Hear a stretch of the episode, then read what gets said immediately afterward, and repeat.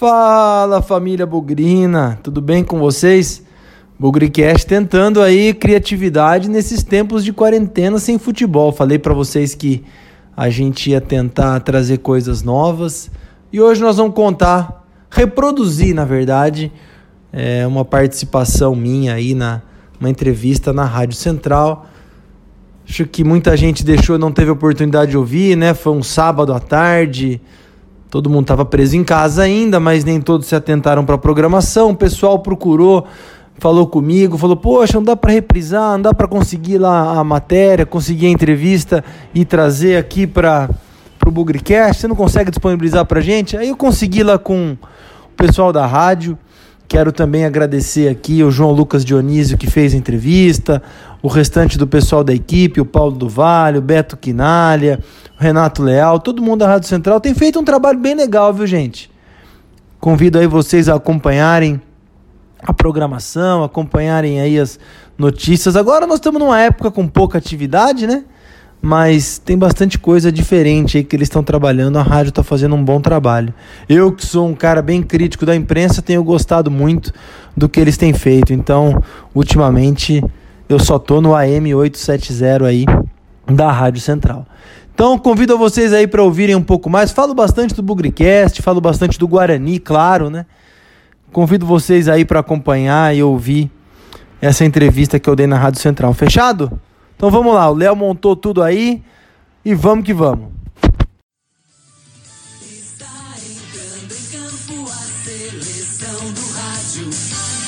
Toda vibração e emoção do esporte pra você.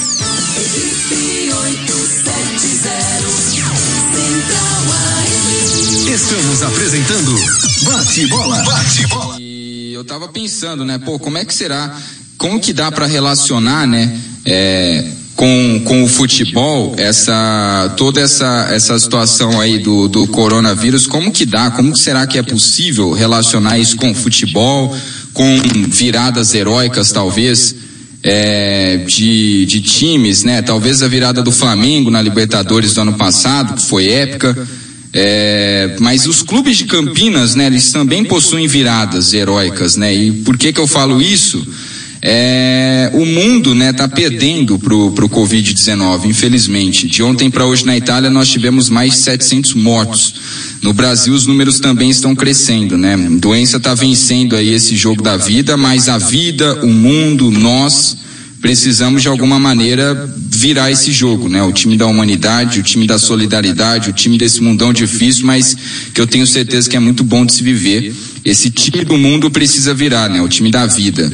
E aí, como o meu entrevistado é um torcedor bugrino, né? Você bugrino, você torcedor bugrino que está na escuta também, quer escutar o Lucas Pezão, às vezes você conhece ele pelo Twitter, pelo Bugricast, que a gente vai conversar também sobre esse projeto fantástico, na qual eu escuto também direto o Bugricast. É, então você, Bugrino, que você tem aquele mesmo espírito nesse tempo difícil que o Guarani teve, por exemplo, naquela virada heróica, histórica, contra o ABC por 6 a 0 onde tudo parecia perdido, né? Mas não desistiram, os jogadores não desistiram, os torcedores também que foram ao brinco não desistiram. Alguns talvez se deram por vencido aí, é fato, né? Muitos não imaginavam que aquilo era possível, mas também alguns sabiam que era sim possível e foi. E os jogadores viraram aquele jogo. Então que tenhamos esperança, que tenhamos força, que você queira lutar, entender o risco, ficar em casa. E essa é a luta que a gente precisa ter, né? A luta de sermos humildes e de nos protegermos. Que a gente se protegendo, nós vamos proteger o outro também. E eu tô aqui, apesar do medo e tudo mais, mas que você, Bugrino, tenha o mesmo espírito que o Guarani teve lá naquele ano é, que venceu a equipe do ABC e que Roger Williams, na Rádio Central, narrou desta maneira. Vem aí, Guarani, pela direita, o levantamento, o toque de cabeça, Pipico, é gol! Pipico, é gol! Central, central, gol!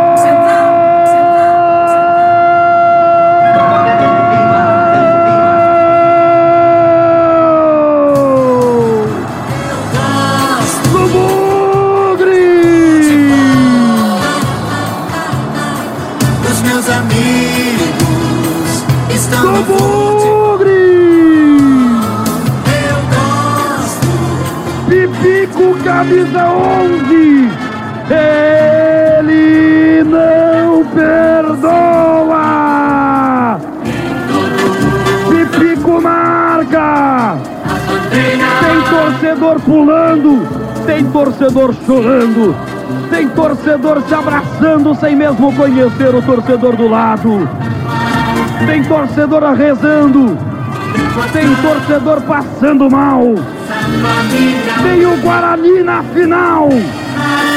35 minutos, Pipico de cabeça. Manda a bola pro fundo do gol de Edson. Pipico, ele não perdoa. Pipico marca. Eu estou ficando louco. Eu estou sonhando. Ou realmente o Guarani está fazendo 6 a 0? Espera aí, me belisca, Joãozinho. Me belisca. É isso mesmo. Eu estou acordado para ter a honra de narrar pela Rádio Central um dos maiores fenômenos do mata-mata brasileiro em toda a história. 4 a 0 em Natal, 6 a 0 em Campinas. Ninguém ganha de véspera, ninguém perde de véspera. Missão impossível, o caramba! Aqui o Guarani faz 6 a 0. É isso, né? O Pipico aí, portanto, fazendo o sexto gol do Guarani naquele ano e a gente está aqui, ao vivo. É, apesar aí de toda essa crise, mas que possamos ter aí esse, esse mesmo sentimento aí que os jogadores do Guarani tiveram aí contra o ABC, viraram aquele jogo histórico e tudo mais. E em meio a uma pandemia também, né, em nome aí de toda a equipe de esportes, Estamos aqui, né, à frente aí de um, de um, dos microfones mais tradicionais do Brasil, né, da cidade, por exemplo, em meio a uma pandemia e fazendo de tudo para ficar no ar também, levando informação e entretenimento para você que está em casa. Eu só posso agradecer aí por toda a equipe, por toda a rádio, por todos os funcionários e principalmente ainda por conseguir entrevistados num tempo tão difícil e pessoas que se disponibilizam a falar aí conosco mesmo com toda essa situação. Então, desde já Obrigado. Primeiro a você, Lucas Pezão, por doar um pouco do seu tempo aí para este programa aqui ao vivo na Rádio Central. Muito obrigado, viu? De coração para você. Eu acho que o torcedor bugrino também está muito feliz que você vai falar aqui no AM 870 da Central. Lucas, boa tarde para você. Boa tarde, João. Boa tarde aí a, a todos os ouvintes da Rádio Central. Aproveito para saudar a família Bugrina que está nos ouvindo. Eu acho que você foi muito completo aí ao dizer da dificuldade que a humanidade está passando hoje. Eu acho que cada dia a situação se complica um pouco mais, novos aprendizados acontecem.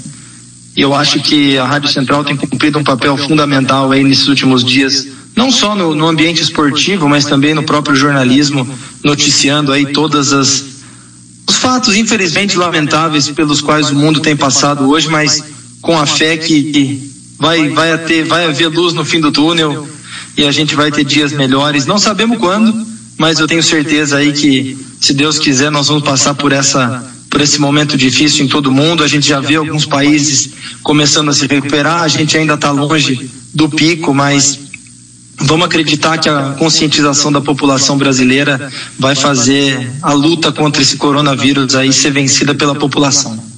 Ô, ô, Lucas, já tem aqui gente mandando mensagem, né? É, aqui estou aqui em casa ligado em vocês. Vamos juntos virar esse jogo e vencer o coronavírus. Queremos em breve voltar ao brinco e lotá-lo novamente. Abraço para vocês e ao Lucas Pezão. É aqui o aquela página de perfil versão bugrina. Tá mandando um abraço para você. Lucas tá na, tá na escuta também de você aqui. Eu acho que muitos torcedores vão mandar mensagem aí também te abraçando aí. Lucas, primeiro eu gostaria de tirar uma dúvida particular. O porquê do nome, Lucas? Lucas Pezão. É, é uma dúvida que eu tenho de verdade, que eu sempre quis te perguntar e não tive a oportunidade. É do seu nome mesmo? Por que desse nome, esse apelido? Isso é um apelido? De onde surgiu Lucas Pezão, Lucas? Ô João, eu, é, pezão é um apelido, né? É, eu, eu, sou um, eu sou alto, né? Eu tenho 1,89m de altura e naquela transição da, da infância para adolescência, eu dei uma esticada e tinha o pé muito maior que os meus amigos. Eu cheguei a calçar 40, 41 ali com 12 anos. Agora eu já normalizei, eu calço 44, mas o apelido eu carreguei pro resto da vida. Aí ficou Lucas Pezão, mas na verdade é Lucas Araújo, né? Então o seu, seu nome aí, mas no Twitter, enfim, Lucas Pezão. E Lucas, como é que é essa podemos dizer que você é um, um, formador de opinião da torcida bugrina, né? Tanto no Twitter quanto no Bugricast também. Você participou aí de alguns sites também escrevendo sobre o Guarani. Como é que é viver isso, né, Lucas? Da onde começou aí é, essa paixão pelo Guarani? Da onde que veio essa paixão pelo Guarani? E como você acabou indo para esse lado, né, de formador de opinião e tudo mais. Eu acho que hoje é, posso dizer que você talvez seja um dos torcedores mais influentes aí na arquibancada e tudo mais, aquele cara que escreve, aquele cara que repercute no que fala e tudo mais. Como que surgiu isso e como também você conheceu o Guarani, como que você se apaixonou aí pelo Bugre? Ô João, eu agradeço as palavras aí de ser um formador de opinião, mas Está longe de ser a minha pretensão disso. Eu sou de família bugrina, é, meu avô jogou no Guarani nos anos 30, nos anos 40, na época do amadorismo, né? Ele não chegou a pegar o momento da transição para o profissionalismo. Aí, então logo ele casou com a minha avó, meu pai nasceu, e aí o ritmo continuou, meu avô se apaixonou pelo Guarani, ele nascido em Dayatuba, mudou para Campinas, e aí começou a levar meu pai sempre foi um hábito do meu avô e do meu pai irem ao campo. E aí depois eu nasci e nós estendemos a terceira geração por, por, um tempo curto até, talvez menos do que eu gostaria. Meu avô, infelizmente, já falecido com um problema de saúde. Ele, a gente não teve tantas oportunidades assim de irmos os três juntos. Tivemos bons momentos, é claro. É, em algum, na maioria das ocasiões eu ia junto com ele, é, assistíamos ao jogo das sociais e meu pai ficava nas cadeiras vitalistas. Então, é uma terceira geração de bugrinos na família. A participação dentro da internet, das redes sociais e tal surgiu no ano de 2002. Eu gosto de brincar que naquela época a internet era tudo mato, não tinha muito penetração digital, o acesso era muito limitado. É, e na ocasião, eu terminando a escola, já estava é, começo de faculdade também, eu sempre tive um interesse pelo jornalismo, não sou formado na área. Eu abri um site de notícias chamado Plantão do Bugre, que ficou no ar de 2002 até 2008, mais ou menos. Foi uma experiência muito legal, talvez num momento muito difícil do Guarani, né? É, dentro de campo as coisas não funcionaram, fora de campo menos ainda. Mas foi uma oportunidade para começar a produzir conteúdos, né? Do Guarani na internet, né? Algumas iniciativas também tinham, né? O Bugre Show era um outro site, tinha o Planeta Guarani, enfim, é, Bugrinet, eram, eram sites que tinham a missão de trazer o Guarani para a internet, né? Para esse, esse canal aí que crescia junto à população. Eu parei durante dois anos, mais ou menos, entre 2008 e 2010. Voltei é, escrevendo no blog do torcedor do Guarani no Globo Esporte. Aí fiquei um tempo, um tempo, escrevi, afastei de novo. E aí eu resolvi encampar esse projeto novo, que é o Bugricast, né? A plataforma sim, de podcast está cada vez mais forte aí no, no Brasil e no mundo. É, eu tenho tempo bastante apertado na minha vida. Um dia no Twitter eu, eu coloquei um, um tweet lá perguntando se alguém tinha interesse em me ajudar a produzir um podcast para o Guarani. E foi aí que veio o Léo, o Léo Trentin, que nos ajuda muito a manter esse projeto. É o nosso produtor, constrói as vinhetas. Né? Junto, com, junto com ele veio o Vitor Rede, veio o Matheus. Enfim, veio o irmão do Léo para ajudar também. Então, assim, o Bugrecast está de pé, num esforço aí de bastante gente. E, e talvez, assim, eu gosto de produzir coisas para o Guarani. É, se isso se transforma num, num, formador de opinião, acho que é consequência, nunca, nunca teve esse objetivo. Eu falo muito no Bugricast que a, a intenção ali é levar o nome do Guarani para onde for possível. É, já foi na internet quase 20 anos atrás, quando tudo começou, já foi no, no blog do torcedor e agora é no podcast.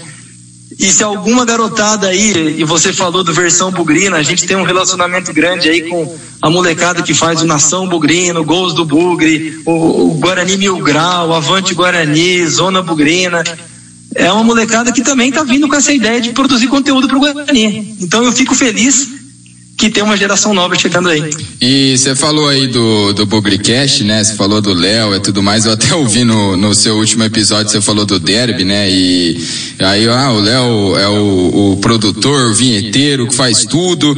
E aí tem o Vitor e tudo mais. E você falou algo muito legal lá, né? Que por conta do Derby é, muita gente estaria ouvindo o podcast pela primeira vez, né? Ficou ali sabendo, queria ouvir mais sobre o derby e ouviu aí esse, esse último podcast que, aliás, foi muito bem produzido, né? Aliás, parabéns aí pro Léo, para toda a rapaziada, para você também, muito bem produzido na questão de vinhetas, de plástica e tudo mais. Eu que gosto de podcast, né? Sou um ouvinte assíduo de podcast e sempre que posso também acompanho o, o Bugricast, que é uma iniciativa aí fantástica. E como é que surgiu, né, Lucas, essa iniciativa? Eu gostaria que você falasse mais sobre o Bugricast, né? Você deixa bem claro lá algo muito legal também, que lá vocês não estão para ser imparciais, para ser esse negócio de ah, não sei o que, jogar para os dois lados e tudo mais. Lá é, é, é Guarani, Guarani é torcedor, é a opinião do torcedor e é essa a ideia de vocês no Bugricast, né? Um canal é, específico para o torcedor, como se fosse algo de torcedor para torcedor, né, Lucas? É, exatamente, João. Eu acho que, primeiro, na sua parte aí da, da pergunta, eu acho que foi, foi o, o episódio, o programa, eu não sei como é que o podcast se adequa nesse nome, mas é, de mais visitas, de mais reproduções foi o mais escutado, mais reproduzido. Muita gente aí teve a oportunidade de ver e ouvir né, o Publicast pela primeira vez. Então, acho que tem sido uma experiência excelente, assim, produzir esse conteúdo para a torcida do Guarani. E como você falou, é um conteúdo voltado para o torcedor, não é um conteúdo voltado para crítica técnica, um conteúdo necessariamente jornalístico, tanto é que de vez em quando a gente dá umas cornetadas lá que fazem parte do jogo, né? Faz parte da visão do torcedor, da opinião do torcedor. Tá na, tá na, tá na audiência, o Marcelo Tassi também tá na quarentena ah, ouvindo um você com toda a família. Ô Lucas, o Paulo do Vale quer fazer uma pergunta para você, ele mandou um áudio aqui pra gente. Ele quer fazer essa pergunta para você. Só estou aqui pegando esse áudio aqui. É, e tem mais gente aqui mandando mensagem aqui querendo fazer é, uma pergunta para ti. Bom, vou colocar primeiro aqui a pergunta do Paulo do Vale, aí você escuta e, e responde para ele. Vamos lá. Pô, primeiramente, dizer que é muito bacana poder interagir com o Lucas aqui no rádio. Eu que acompanho ele bastante pelo Twitter, né? Uma figura bugrina aí muito seguida dentro das redes sociais, principalmente do Twitter, muito replicada, que gera muita interação entre o torcedor bugrino. Isso é muito importante, né? Manter acesa essa chama do torcedor do interior. Isso eu deixo muito claro que eu, eu respeito demais quem ergue a bandeira dos clubes do interior, seja o Bugrino, seja o Ponte Pretano, enfim, e, e, dentro da rivalidade também, né? O movimento também, o torcedor Ponte Pretano, que às vezes morde a chumbada do pezão, acho isso interessante também de acompanhar. Ao mesmo tempo, a, dentro da rivalidade sadia, né? Acho que ofensa pessoal, sou contra. E, bom, é, é, primeiramente dizer isso. Segundo, com relação à pergunta, é, ainda fazendo esse link de Corona de, do futebol de Campinas, né? O, o de número 196 deu azar de, de estar numa data, no momento de estopim ali do coronavírus, né? E muito se fala às vezes da politização de alguns temas e, e me parece que o derby, antes de acontecer, até porque o Guarani tinha ali uma enorme vantagem, né? Que acho que deveria ter sido respeitado, independente do resultado que o Guarani conseguiu fazer como favorito dentro de casa. É, e muito se politizou, o próprio presidente do Guarani também, obviamente a Ponte Preta, né, que tem na figura do Tiãozinho aí um político, e muito se falou a respeito de que poderia haver uma vantagem para Ponte Preta por mais força, né, um derby ali de bastidor. E queria saber do Pezão se ele, se ele acha que realmente existiu essa questão de uma é, clubista com relação ao Corona em Campinas, ou se foi ali um momento mais, às vezes, do torcedor ainda não tendo a dimensão do que poderia ser o vírus, porque de fato, né, com relação aí a, a, a, proliferação, é, com relação aí a muita gente no mesmo lugar. A gente está vendo agora, inclusive, falar daqui a pouco a respeito de um exemplo lá na Europa, do, do, do fato da torcida do Atalanta, né, ter saído ali de Bergamo para Milão. Hoje tem um jornal falando a respeito disso, que isso pode ter sido um momento de muita transmissão. E é óbvio que o jogo não, não deveria nem ter sido realizado nessa data, né? Claro que agora pro, pro Bugrino que já aconteceu e a vitória veio, é um alívio, né? Talvez seja até é, hoje mais né, bacana poder falar dessa forma, foi sem torcida, foi contra tudo e contra todos, mas voltando aos fatos anteriormente, independente do resultado que foi muito bacana pro Guarani, é, o jogo não deveria ter sido realizado. Essa foi sempre a bandeira que eu levantei, né? Até porque eu precisaria se respeitar essa vantagem do torcedor bugrino estar no estádio. Mas queria saber a visão depois de tudo que passou, depois de tudo, se houve um certo exagero aí por parte de dizer que existia aí uma parte clubística envolvendo o coronavírus. Lucas Pezão, teve aí uma, uma, uma questão clubística aí na, na questão do coronavírus? Qual a sua opinião aí na pergunta do Paulo? Primeiro, um abraço para o Paulo. Estou sempre interagindo aí com a rádio via WhatsApp, quando ele está no programa, João, quando você está também.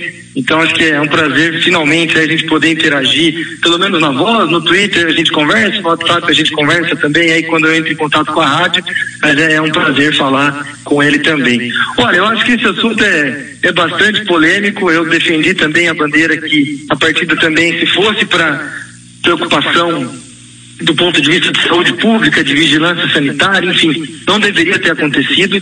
Eu acho que ali, é, eu entendo hoje, cada dia, como eu disse no começo, cada dia que passa a gente, a, gente aprende e entende um pouco mais a criticidade desse assunto, como isso é importante, como a reclusão é importante, mas eu acho que ali ainda eu acredito que houve a oportunidade de tentar fazer alguma coisa é, nos bastidores. Eu, eu, vou continuar com essa tese porque a narrativa da semana, a narrativa dos dias que antecederam a decisão, do próprio dia, inclusive, eu sempre achei ela um pouco desconexa, achei uma narrativa com cheia de pontas soltas também. Então tenho dúvida se o derby não fosse naquele final de semana, fosse um jogo qualquer é, das duas equipes em Campinas contra outros adversários. Eu tenho dúvida se a decisão seria essa. É, existem tantas outras decisões que aconteceram depois ou que ainda não aconteceram com a mesma preocupação de saúde pública e, enfim, acho que, de novo, o derby talvez tenha tido algum fator extra ali para que essa decisão fosse tomada, porque é, essa decisão poderia ter sido aplicada para diversos outros setores da sociedade e eu insisto que fosse um jogo menor, fosse um jogo de outra proporção, talvez essa decisão não fosse tomada. Até a recomendação da Federação Paulista era que os jogos na capital fossem de portão fechado e todos os outros do interior de portão aberto. Hoje, hoje pode parecer um contrassenso falar esse tipo de coisa, dado que o governo de São Paulo acabou de adotar uma quarentena, acabou de. Mas se a gente voltar naquele momento, é, é eu acho que a decisão, a narrativa foi um pouco solta e o derby acabou sendo uma grande oportunidade. Mas já passou, nós já ganhamos jogo sem torcida. Eu acho que o tratamento com os jogadores é o mesmo que tinha que se dar para a torcida. Então, se a preocupação é, de saúde pública, a preocupação sanitária com o torcedor deveria ser a mesma com os jogadores, então eu insisto que, por questão de coronavírus, o derby não deveria ter acontecido. Mas já ficou para trás, a gente está aprendendo cada dia que passa e hoje está todo mundo dentro de casa e vai ficar pelos próximos muitos dias aí.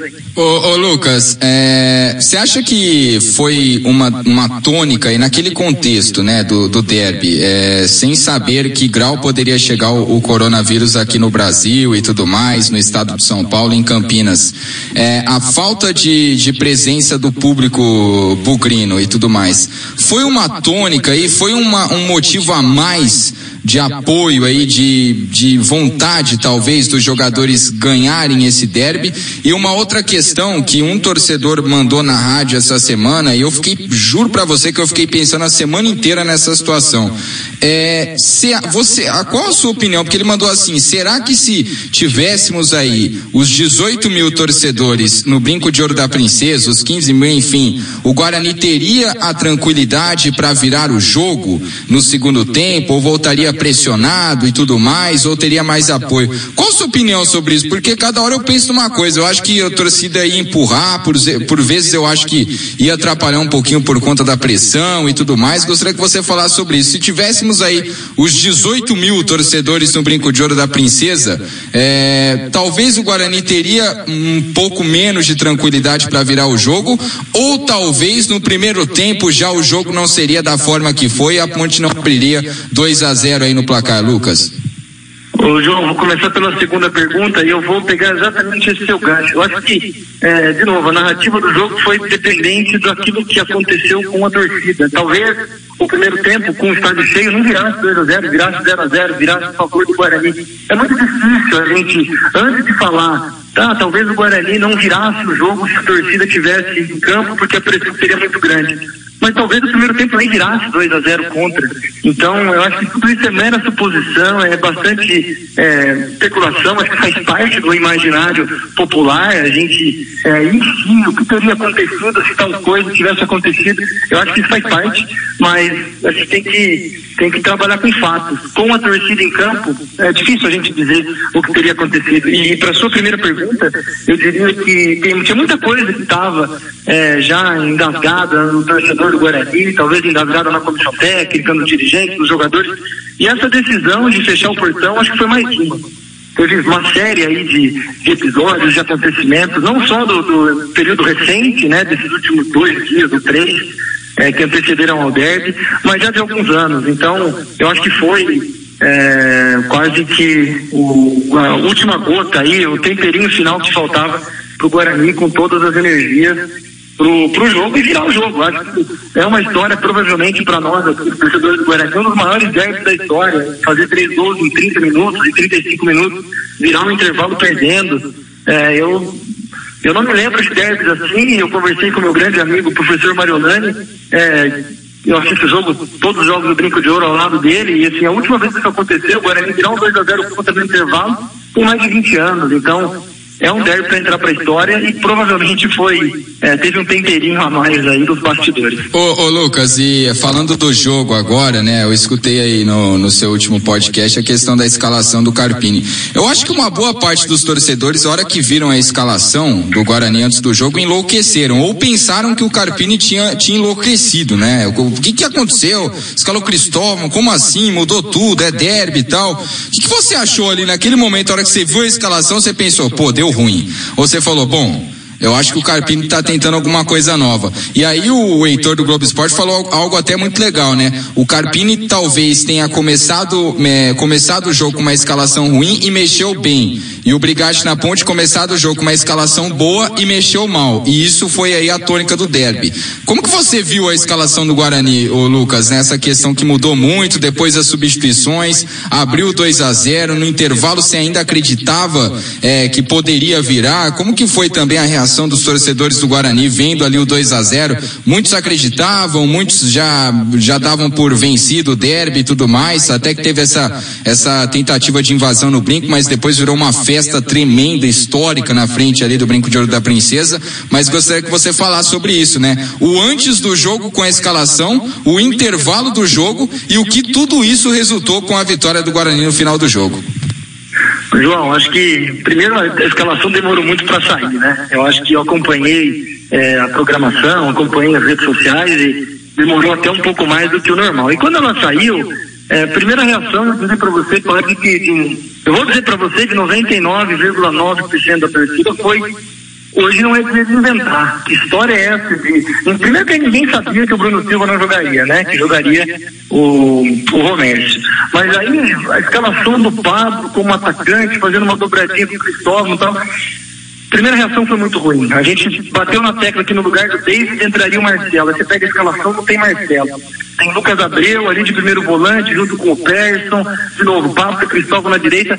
A reação dos grupos de WhatsApp, a reação das redes sociais foi de espanto, foi de surpresa. E, e eu acho que teve um, uma pessoa, ou duas talvez, que disse aí do, durante o, a, o, momento, o momento entre a divulgação da escalação e o começo do jogo, né?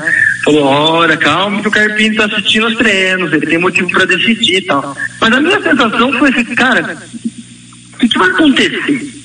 né? É, então, e o começo, assim, não foi um jogo, primeiro tempo bom, é, aquilo que se imaginava da dobradinha pela direita, ali não funcionou muito, o Guarani deu uma finalização a gol, que foi pro Giovani, é, tomou uma bola na trave e tomou dois gols, enfim, erros bizonhos de posicionamento, erros técnicos, então acho que a expectativa estava altíssima pro Derby, vem a escalação, é uma duchinha de água fria, porque não? Porque ninguém esperava esse tipo de mudança. E aí, para corroborar essa ducha de água fria, que virou uma avalanche, foi ir pro intervalo com 2 a 0 E aí você pega o, grupo de WhatsApp no intervalo, até porque é, é, o pessoal também volta ali do brinco, todo mundo tava falando, cara, reação é pior possível, o que vai acontecer? E aí novamente tem uma ou duas pessoas que falam, calma, quem sabe, Futebol é uma coisa de maluco. E no fim foi o que aconteceu. Em 30 minutos, dos 10 aos 45, 35 minutos, o Guarani virou o jogo. E no começo do campeonato, quando você viu a montagem do time do Guarani, é, e eu assumo isso, pelo menos aqui na Rádio Central, é, a gente colocava aí que, pô, a Ponte tem um time ok, o Guarani precisa se reforçar um pouquinho mais. Eu mesmo cheguei a dar essa opinião inúmeras vezes na Rádio Central. É, não sei nas outras emissoras, mas falando por mim, eu cheguei a dar essa opção. E confesso que eu fiquei surpreso, né? Porque eu falei, gente do céu, o, o, o, Guarani que está aí no grupo teoricamente, né, da Morte aí com Ferroviária que é, tem aí uma empresa forte por trás, o Red Bull Bragantino, o Corinthians e o Guarani. Guarani que vem de um campeonato da Série B dificílimo, uma recuperação e tudo mais, ano de eleição, etc. Vendo você, Lucas, essa montagem do time na pré-temporada para o Campeonato Paulista, no grupo que o Guarani é, caiu, né, com esse grupo aí chamado Grupo da Morte, te surpreende o Guarani hoje aí ser o líder, ser a quinta melhor campanha do Campeonato Paulista, estar na, estar na frente do Corinthians, enfim, isso te surpreendeu de alguma maneira aí esse, esse resultado do elenco formado aí pelo Guarani? João, se eu falar que não me surpreendeu, eu estaria mentindo, porque é, como você falou muito bem, são três times que têm aí é, um suporte financeiro muito grande. O Corinthians, então, um time de massa. O único comentário que eu fiz antes do campeonato começar, e talvez eu tenha que resgatar aqui, não me lembro agora se foi no Twitter ou se foi nos grupos de WhatsApp, mas eu tentei encontrar alguma coisa positiva em meio a tanta dificuldade desse grupo da morte que a gente caiu. E eu acho que é, esse é o motivo pelo qual a gente está aqui hoje, está ali em segundo lugar do grupo, quinta melhor campanha, enfim aguardando o campeonato voltar para ver o que, que, vai acontecer. Mas eu tentei encontrar uma coisa positiva do ponto de vista da comissão técnica. É, a gente sempre escuta falar que toda vez em Campinas, especificamente no Guarani, quando se troca o técnico, se tira uma temporada, se troca um elenco inteiro, tem que começar do zero, tem que entrosar todo mundo, é um trabalho muito mais difícil. Agora, o Guarani foi o único time do grupo que manteve a comissão técnica do ano anterior, 2019 para 20. Eu tentei encontrar isso como uma forma positiva. Vamos pensar que o Paulista é um campeonato curto, tem 12 rodadas, jogos aí sucessivos, quarto e domingo. Até esses times entenderem a filosofia dos treinadores, entrosarem, saber como é que joga, já vai ter passado cinco, seis rodadas. E quer queira, quer não, o Guarani conseguiu manter aí quatro, cinco jogadores do time titular. Então, assim, tecnicamente me surpreende, porque é óbvio que em alguns algumas comparações técnicas de nossos jogadores com jogadores adversários, talvez tecnicamente os jogadores tenham mais nome, tenham mais vantagem. Mas em termos de conjunto e manutenção da comissão técnica, eu acho que o Guarani sai um pouco na frente. E é isso que está fazendo a diferença agora. Por mais que o Guarani tenha passado alguns tropeços, né? Empatando com a Água Santa, Novo Horizontino, o próprio jogo contra o Oeste, mas é uma campanha muito regular. E eu acredito muito disso ao Carpini. Acho que ele tem feito um trabalho incrível a forma como o grupo abraça ele, eu não sei todos que estão ouvindo a gente, principalmente do G do Guarani, acompanhem os vídeos que o Guarani disponibiliza na TV Guarani no YouTube. Vocês vão ver como que é a atmosfera do vestiário, como ele conversa jogador a jogador antes da bola entrar em campo, antes do time entrar em campo.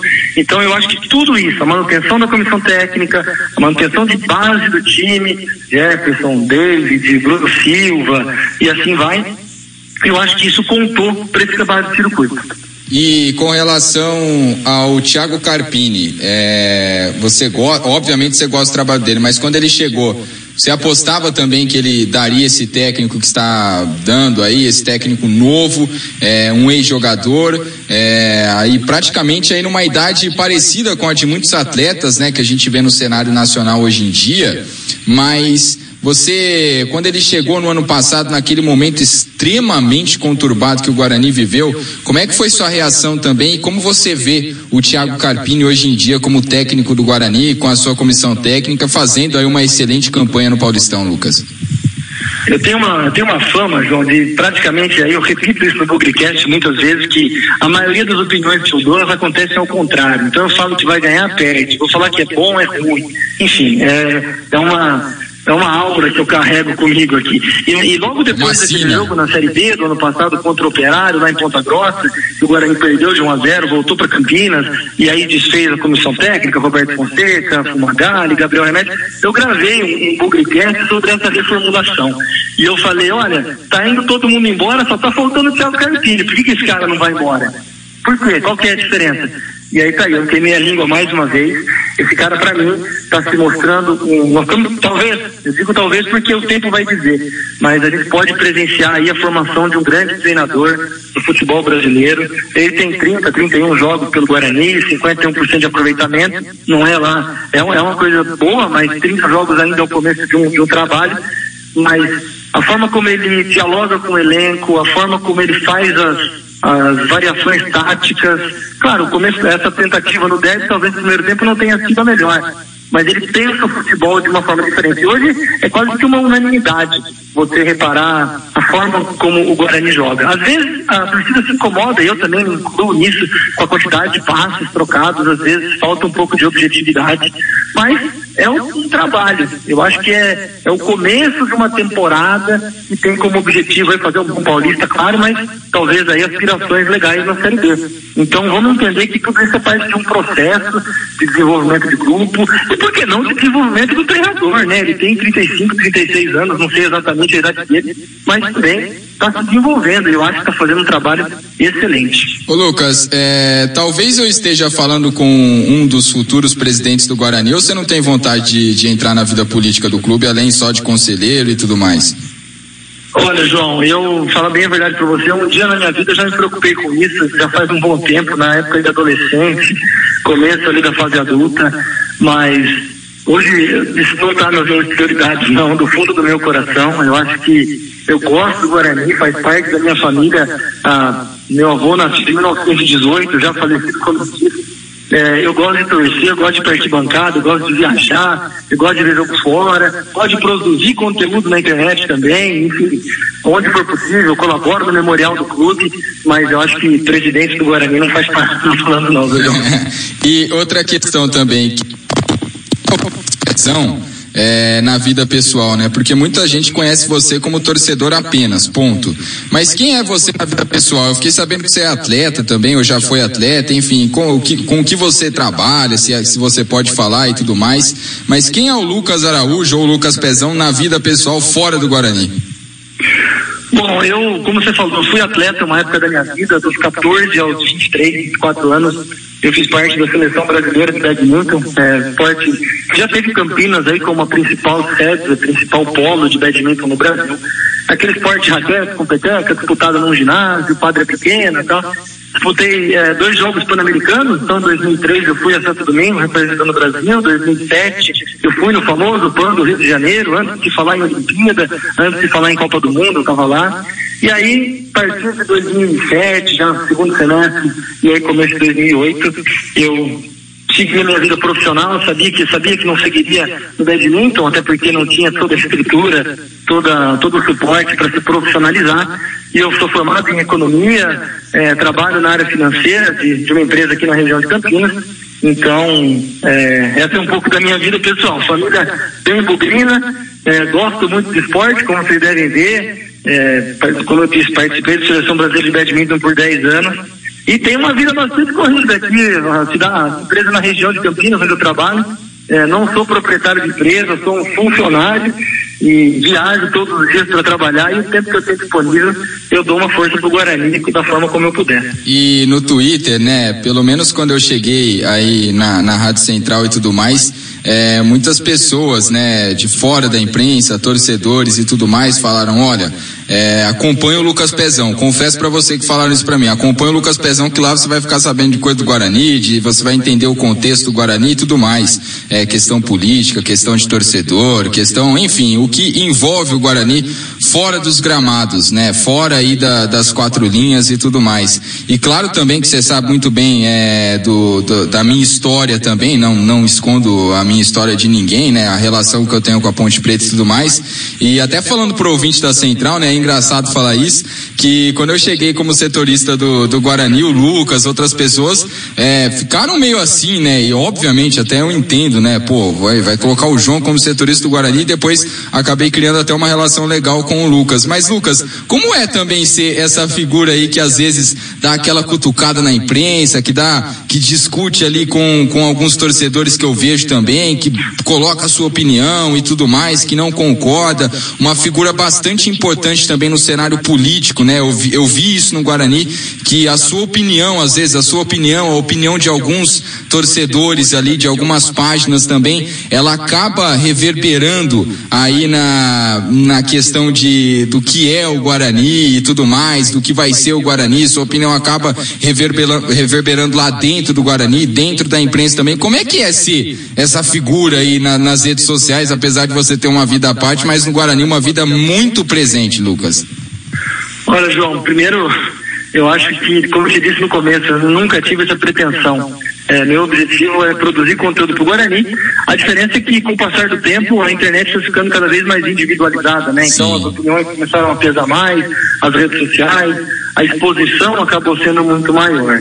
É, e eu acho que, no fim, assim, nós somos de Campinas, é, boa parte da pessoa do Guarani de Campinas se identifica com o Guarani, está presente ao estádio. Eu acho que é uma relação muito diferente do que a gente vê de boas partes dos outros times do Brasil. E no fim do dia a gente acaba se sentindo um pouco, não vou falar é, ativo, assim, participante, como se um pedaço do Guarani fosse de cada torcedor.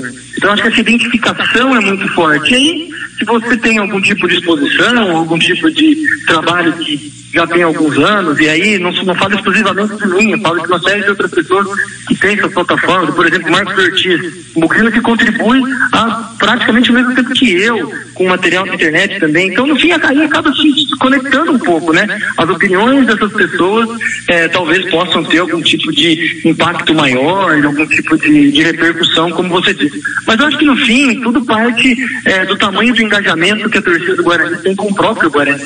Como eu te disse, às vezes a gente se sente tão parte, tão presente, a gente está ali em todos os jogos, a gente viaja junto, que no fim as opiniões acabam repercutindo de uma forma um pouco maior. Eu acho que isso é um, é um lado positivo de você estar tá bem perto do seu time. Hoje está é, tá cada vez mais difícil é, a gente encontrar é, torcedores tão ativos quanto aqueles que estão próximos do dia a dia. Tem muita gente que hoje assiste Premier não está nem aí para a seleção brasileira. E eu acho que, eu falo pela torcida do Guarani, né? A presença no dia a dia, a presença nos jogos, tem uma série de amizades que são construídas lá. Poxa, a grande maioria dos meus amigos hoje eu construí no Pico de Ouro.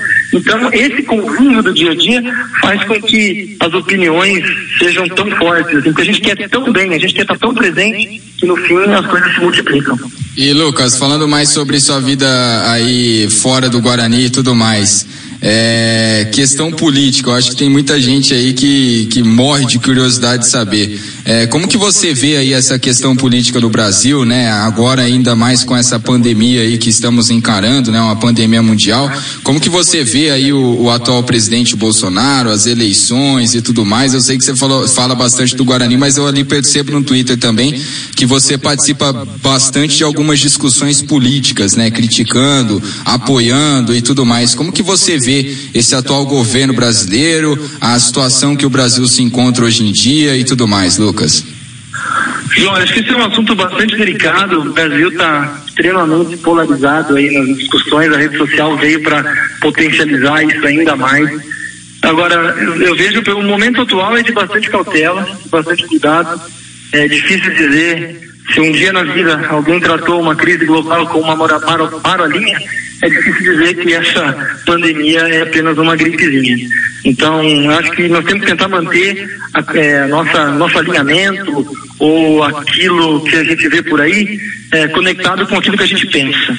Então, é difícil você ter, eu escuto muito essa expressão, você ter um político de estimação. É, eu não tenho, é, não tenho nenhuma preferência declarada.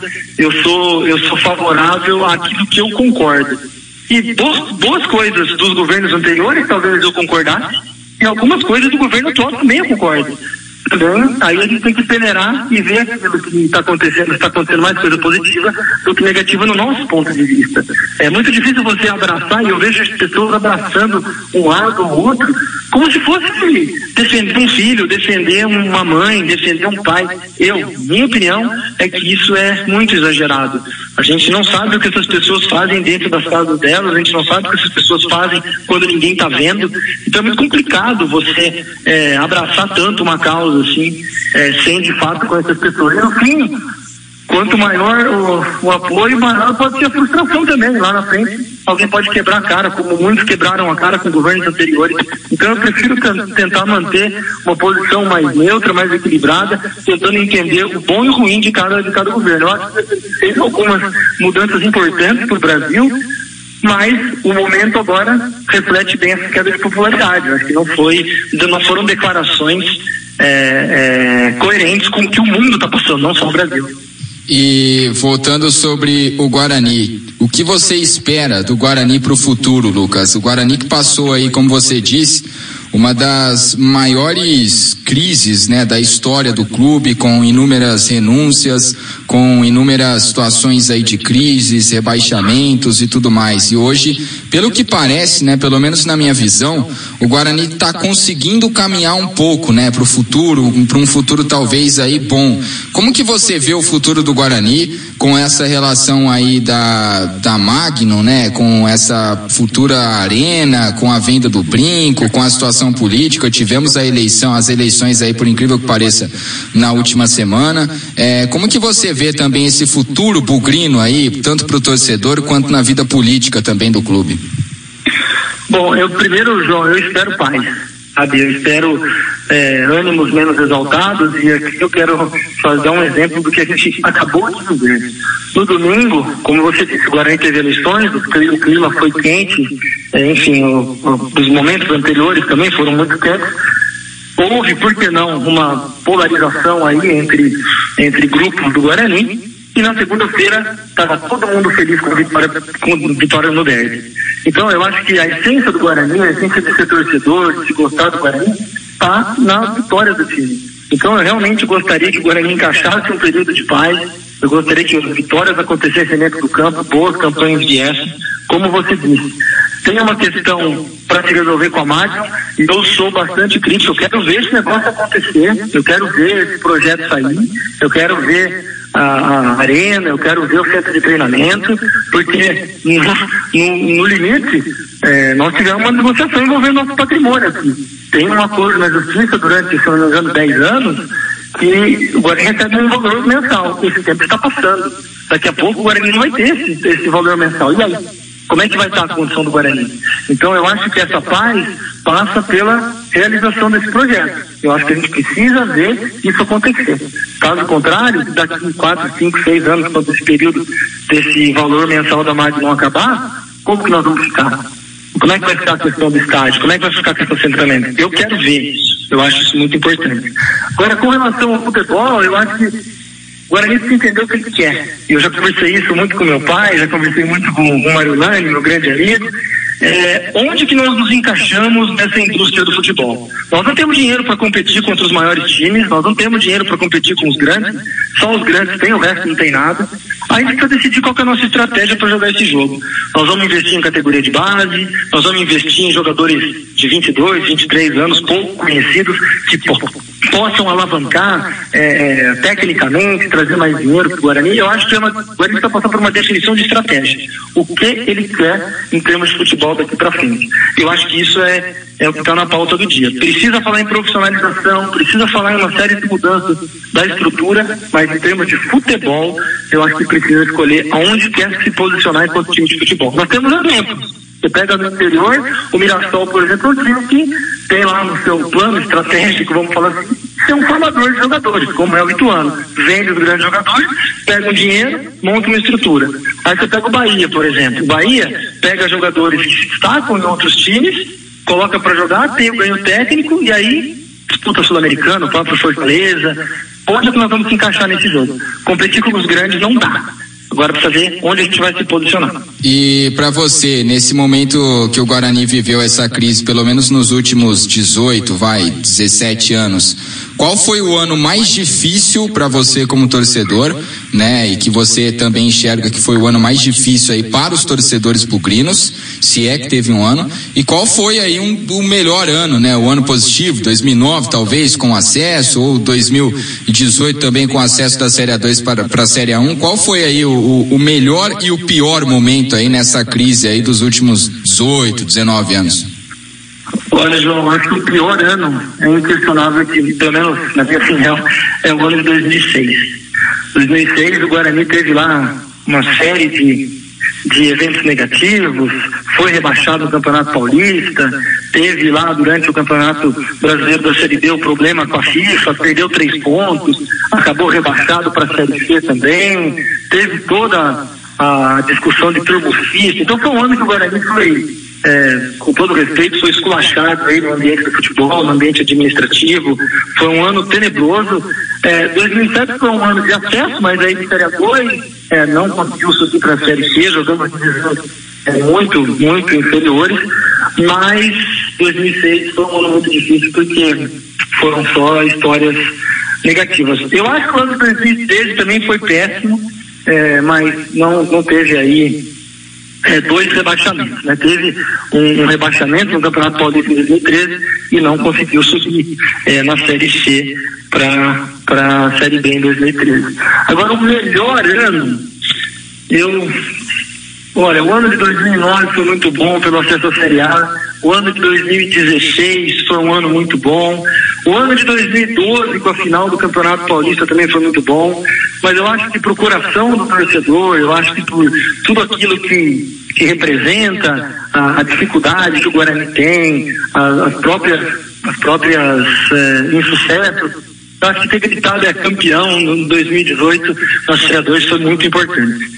Então, para autoestima, para todo esse momento complicado que a gente passou, eu acho que o título da Série 2 é, marca aí é, uma, uma oportunidade legal aí de se, de se sentir um orgulho de ser bugrino, dar uma volta olímpica, enfim, uma coisa muito bacana. E como é que você vê também essa situação aí do, do derby com torcida única, é, que é algo aí colocado há pouco tempo, é, se você vê um futuro aí nisso, você acha que vai ter, voltaremos a ter derby com as duas torcidas ou não, ou só tende a piorar, e também com relação à, violência, né, que a gente encontra aí, dentro dos estádios não, apesar de que no ano passado, pelo menos eu quando estava cobrindo a ponte, eu, eu vi algumas cenas dentro do estádio, né, de, de confrontos e tudo mais, mas confrontos que envolviam também, querendo ou não, as duas torcidas aqui de Campinas.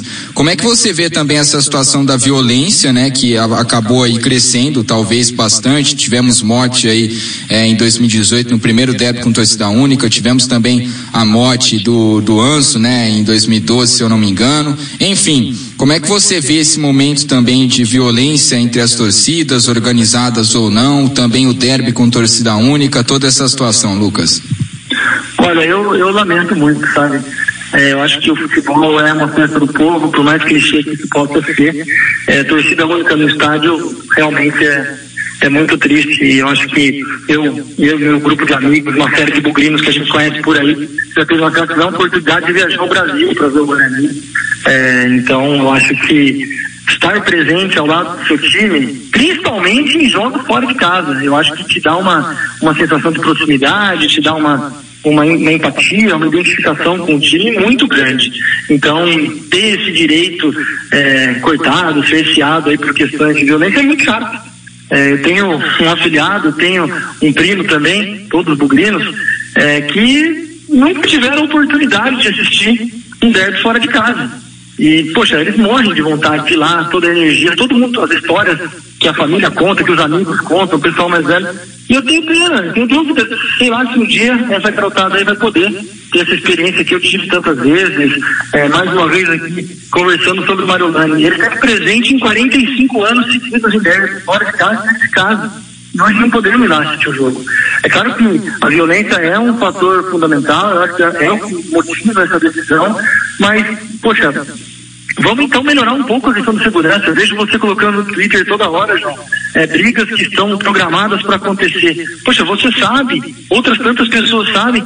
Onde está a segurança pública, sabe? Da mesma maneira que hoje está havendo um chamamento muito grande da população é, para ficar em casa, para se preocupar, se preservar, e a segurança pública tem tido um papel fundamental nisso, por que, que ela não pode ter uma ação semelhante, uma ação parecida, para conter a violência nos estádios, para conter a, a, movimentação de pessoas, fazer uma coisa estruturada, sabe? Eu acho que quem perde com isso é o futebol, é o torcedor, é toda aquela identificação que ele tem com o nosso time. E aí não é de se estranhar tanta gente assistindo é, futebol internacional, torcendo para times de fora do Brasil, porque aquela emoção de estar dentro do campo está cada vez mais difícil de ter. E só para completar aqui, eu fico imaginando, felizmente, é, tá tudo indicando que isso não vai acontecer. Mas se o Guarani classifica em primeiro e o Corinthians classifica em segundo do grupo, nós teríamos um jogo único, Guarani e Corinthians com torcida única aqui. Imagina a briga que se ia dar com o Rede Globo, a briga que se ia dar. Então, assim, vamos pensar de forma inteligente. O torcedor é o maior consumidor do futebol. Ele precisa estar presente no campo. Os times precisam da renda que o torcedor dá. É verdade. Bom, estamos entrevistando Lucas Araújo ou Lucas Pezão, as duas últimas, Lucas. Primeiro, o que você acha que vai ser do Campeonato Paulista? Você acha que o campeonato volta? É, você acha que não volta mais o campeonato? Qual que é a sua visão sobre isso? Também sobre o ano aí no futebol?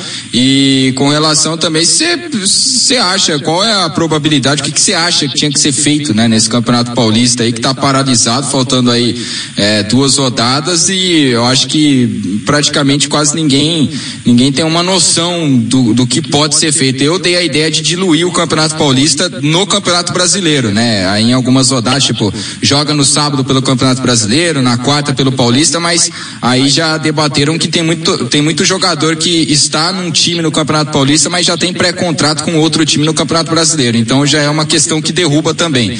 Como é que você vê essa situação da paralisação dos campeonatos, Lucas? João, eu acho que o Campeonato Paulista vai acontecer. Os compromissos comerciais que a Globo tem com os patrocinadores, eles são caros demais. Eles são é, muito pesados para se falar, não vai ter mais nada. Mas eu estou com o mesmo raciocínio que você. Eu acho que nós vamos falar de Campeonato Paulista aí até setembro, outubro, sei lá, novembro, vai depender do cronograma dessa epidemia, pandemia, na verdade, né? É, mas eu acho que nós vamos ter campeonato paulista sim. E aí, João, acho que quem vai pagar essa conta de ter um campeonato estendido por tanto tempo, é muito provavelmente vai acabar sendo os clubes menores, né? Os clubes do, do interior que não tem calendário aí no, no segundo semestre, ou que tem Copa Paulista, eles obviamente não vão conseguir manter os elencos atuais até setembro, até outubro. Né? Os jogadores vão sair. Eu não sou advogado para entender a parte trabalhista e a parte de contratos dos jogadores, mas vendo de longe, eu acho que o campeonato vai acontecer e esses times, né, no Horizontino, Mirassol, é, Santo André, vão jogar com os jogadores que eles tiverem ou que eles tiverem condição de pagar.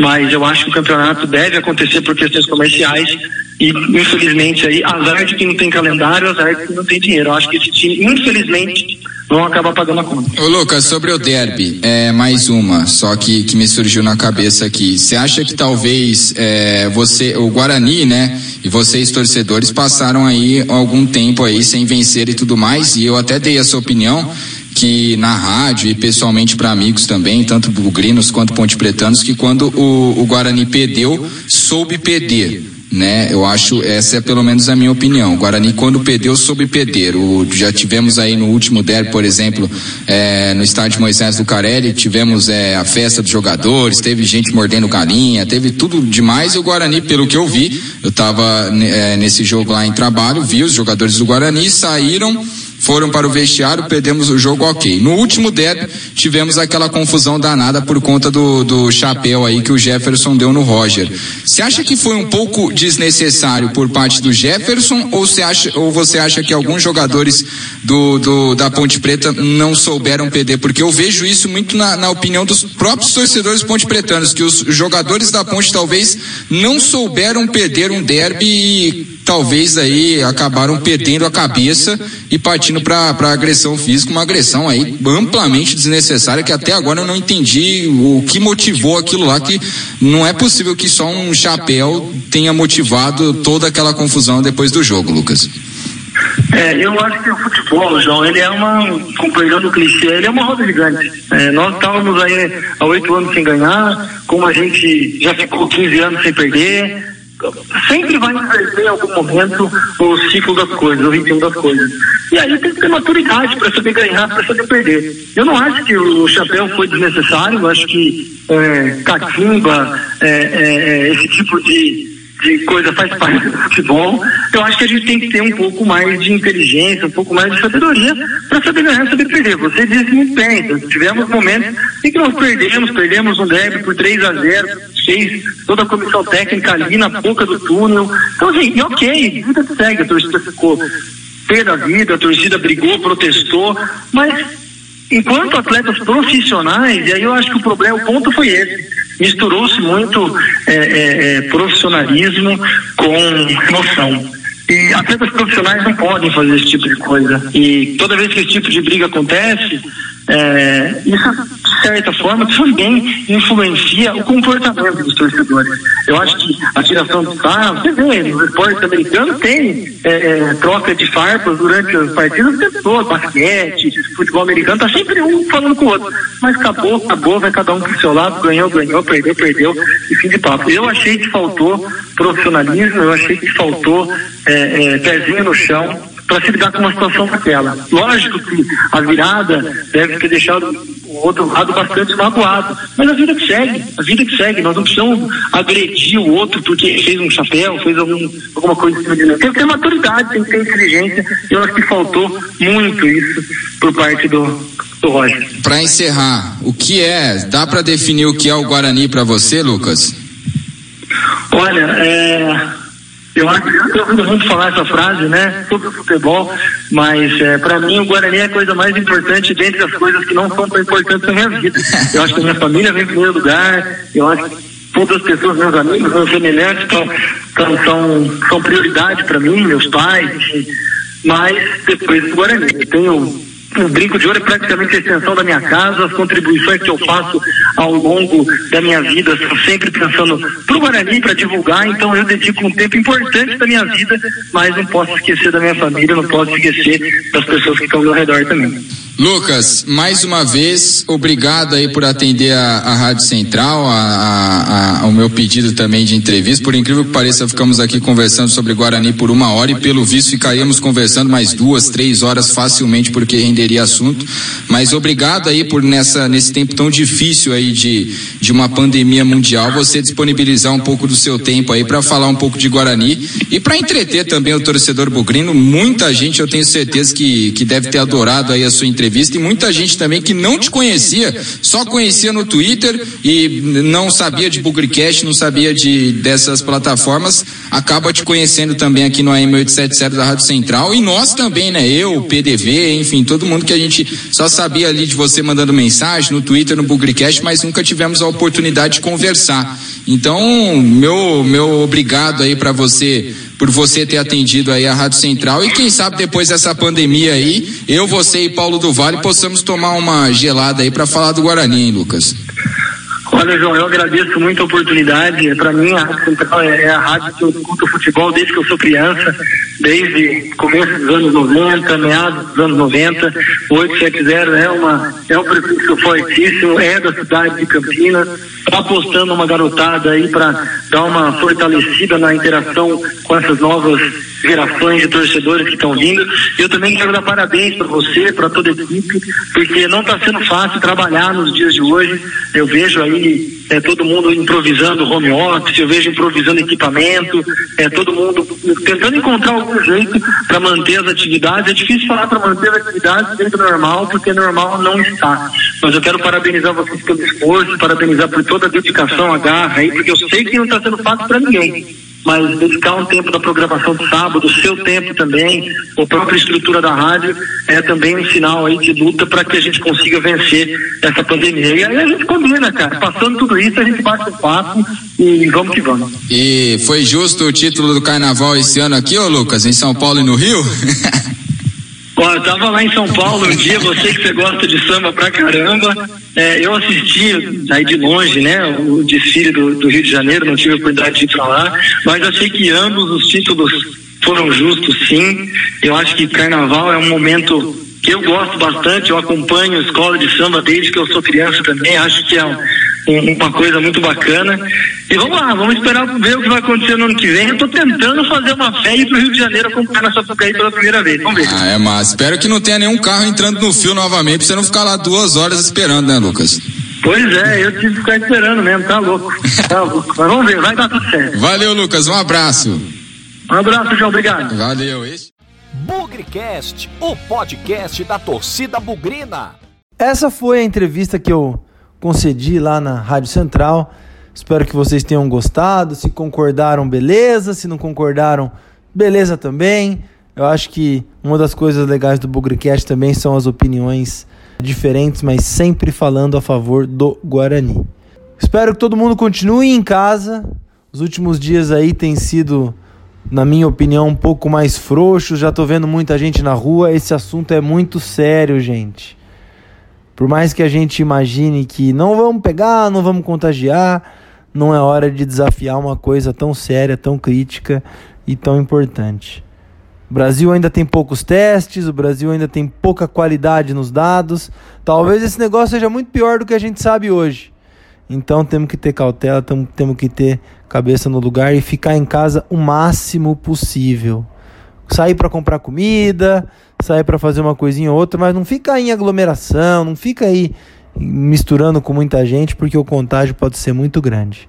Fechado? Espero que vocês tenham gostado. Mais uma vez, todo o meu agradecimento ao pessoal da Rádio Central, ao pessoal aí que toca o dia a dia lá da rádio, ao Léo e ao time do Bugricast também temos tentado encontrar um pouco mais de criatividade, buscar um pouco mais de novas ideias para o Bugrecast nesse momento sem futebol. Com futebol ou sem futebol, na vitória ou na derrota, hoje sempre Guarani.